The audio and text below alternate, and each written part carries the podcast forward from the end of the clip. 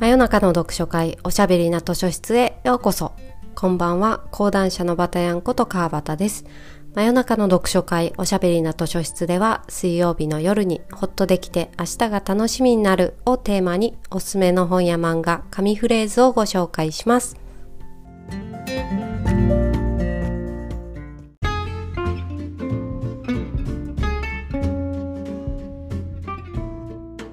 第136夜を迎えました。今夜のお便りご紹介します。ペンネームルミルミさんからいただきました。バタヤンさんこんばんは。こんばんは。少し前にビジネス書もお好きだとおっしゃってましたよね。最近読んだビジネス系の本で面白かったもの役に立ったなと思うものがあれば教えてください。といただきました。ありがとうございます、えー、最近読んだビジネス本ビジネス書で面白かったのはネットフリックスの最強人事戦略っていう本と多様性の科学確一的で凋落する組織複数の視点で問題を解決する組織っていう本が面白かったですね。この2冊はそれぞれ会社の先輩と同期から、まあ、これよかったら川端も読んでみなっておすすめされて読んだ本でして、えー、ネットフリックスの、まあ、どうしてネットフリックスが強いのかていうことと多様性の科学は、まあ、組織が確一的じゃない方が力を発揮するっていうことを、まあ、科学的に書いた本なんですけどすごく勉強になりました。あとは角かなみさんの「パワハラ上司を科学する」っていう本を最近買って今まだ読んでる途中なんですけどこれすごい面白いですねちょっと読み終わったらどっかでご紹介しようと思ってるんですけどハラスメントとか組織論とか、まあ、人事に関する本はやっぱり社内でこれ読んだ方がいいよって言われておすすめされたりして読むことが多いですかね。うん、そういう人事人材マネジメント系の本は一回まとめて特集会をやりたいなと思っています。さて今日の勝手に貸し出しカードはそういった人材系の本ではなくて、えー、最近夢中になって読んだビジネス書ナンバーワンです、えー、今夜の勝手に貸し出しカードはサラ・フライヤーさん著の井口浩二さん役のインスタグラム野望の果ての真実という本にしました。どんな本かご紹介していきたいと思います。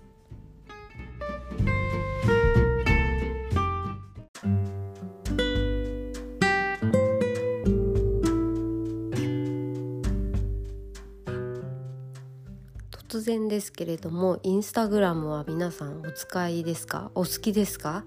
いつぐらいから使い始めてどの頃が好きでしたか？どの頃が好きっていう言い方はちょっと変かもしれないんですけどインスタグラムってかなり初期から比べると機能というか使われ方がすごく変化しているアプリですよね。インスタグラム野望の果ての、えー、野望の果ての真実というこの本はインスタグラムのアイデアを思いついて創業者が思いついてからアプリを完成させそしてこうセレブの力をも使って一挙に広まってそしてフェイスブック社に買収をされまして広告を導入したりストーリーの機能がついたりとかっていう、まあ、いろんなサービスの変遷を追ったドキュメンタリー実録的な本なんですね。インスタ好きの方の中には、まあ、初期の頃が好きだったなっていう人も多いと思うんですよ。私も結構、まあ、初期の本当にシンプルな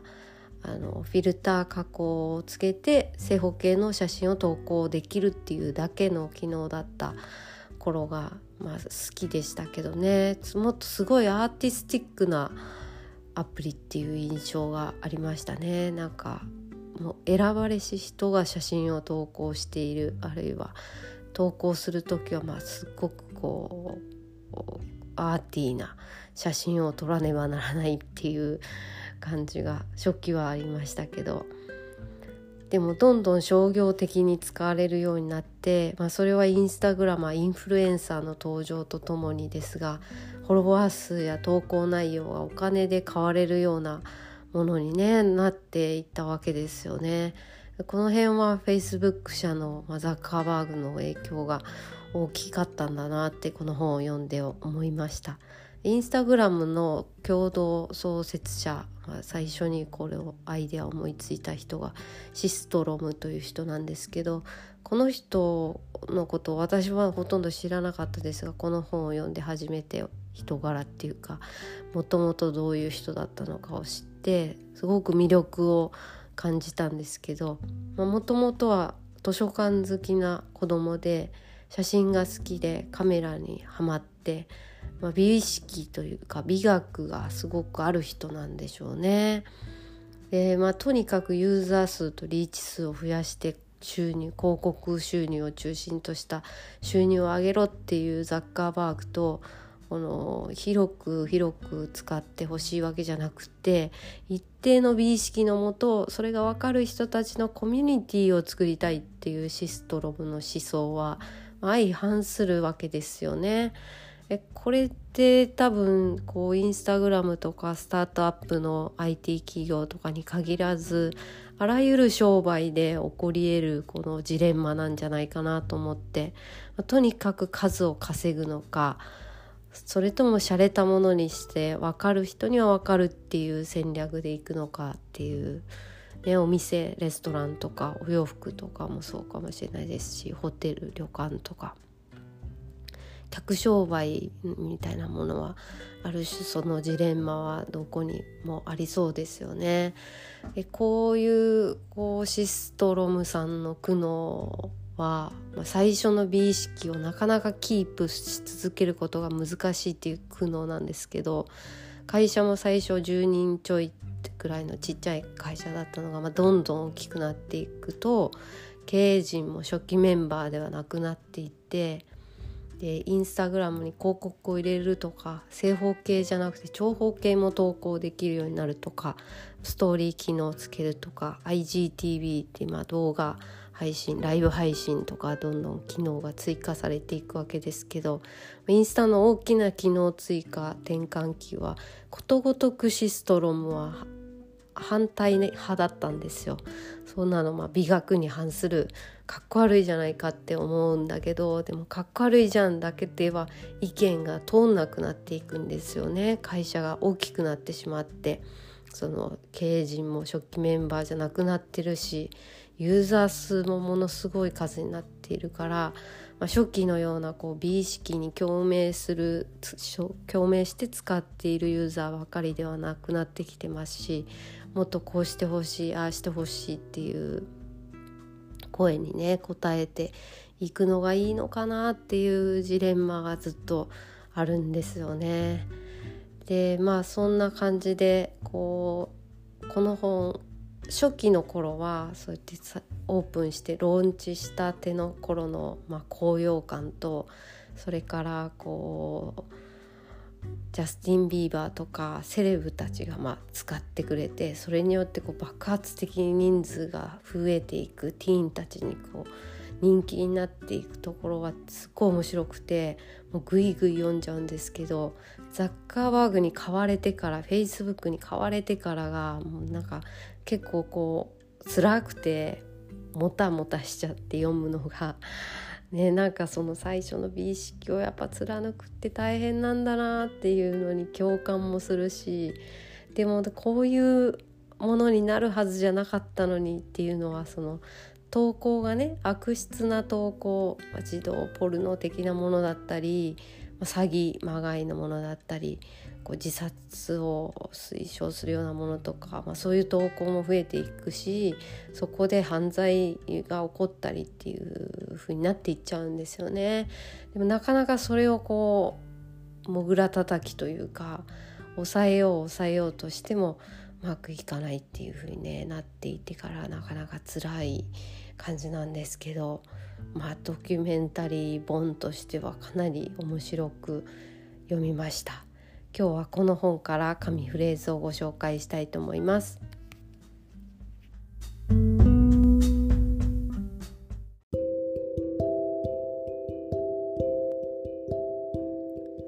思い切ってチャンスをつかみ世の中にとって価値ある何かを作りさらにそれを使って社会的な意味で恩返しをするのが大事なのだと思います。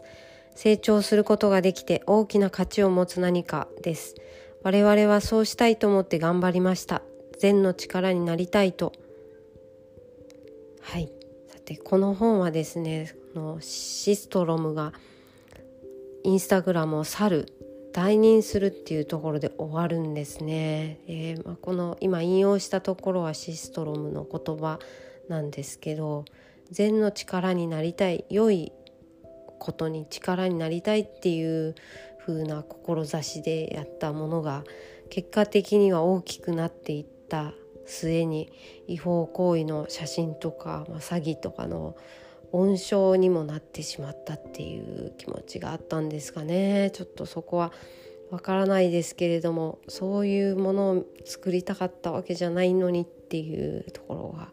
あるわけなんですがまあとはいえインスタグラムは今もとっても魅力的なアプリツールの一つではありものすごくやっぱりいろんな人の生活を変えたんじゃないかなと思いますね。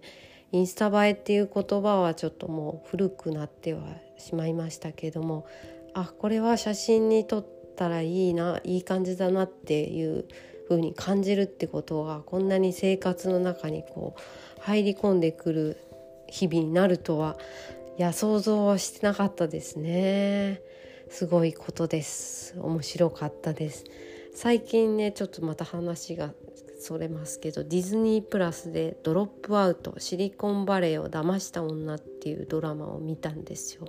これもすっごい面白かったんで是非見ていただきたいんですけれども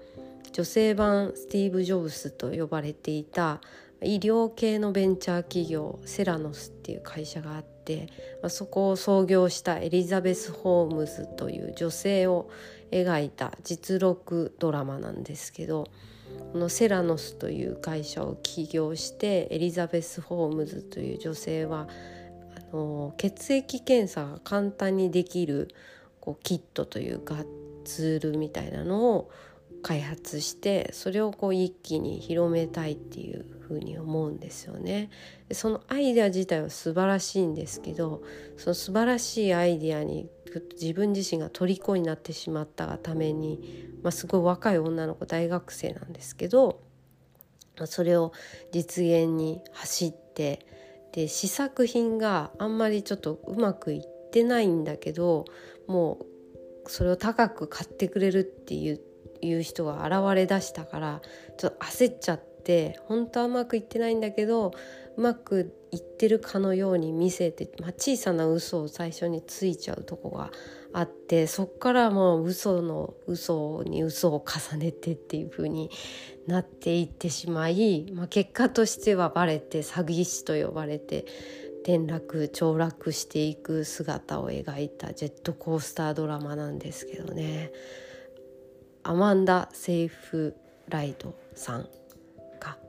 アマンダ・セーフライトさんがこのホームズ役をやってるんですけど、まあ、彼女のその理想が高く高い理想を掲げながらも思うように結果が出せずにいるんだけどでももう時代の寵児となっちゃって若い女子のこう画期的な発明ってことでいろいろタイム誌とか、まあ、いろんな雑誌に出たりしてスターになっちゃったので引くに引けなくなっちゃうんですよね。こうどっかでやり直しっていうかここごめんなさいができればよかったのになっていう苦しさはですね、まあ、ちょっとこのインスタグラムの話とは逆なんですけどインスタグラムはまどんどん成功して大きくなっていってでも初期の初期の本当にやりたかったことからはちょっと外れていってしまうという悲しみだしアマンダ・セイフライドが演じているホームズは最初の、まあ、発想は良かったんですけど、まあ、途中からちょっと虚栄心とかに、まあ、まみれてしまって最初の純粋なあのそれこそ善を広めたいっていう誰かを助けたりしたいっていう気持ちからどんどん外れていってしまうというお話でした。はい、ご興味がある方は是非両方見ていただければと思います。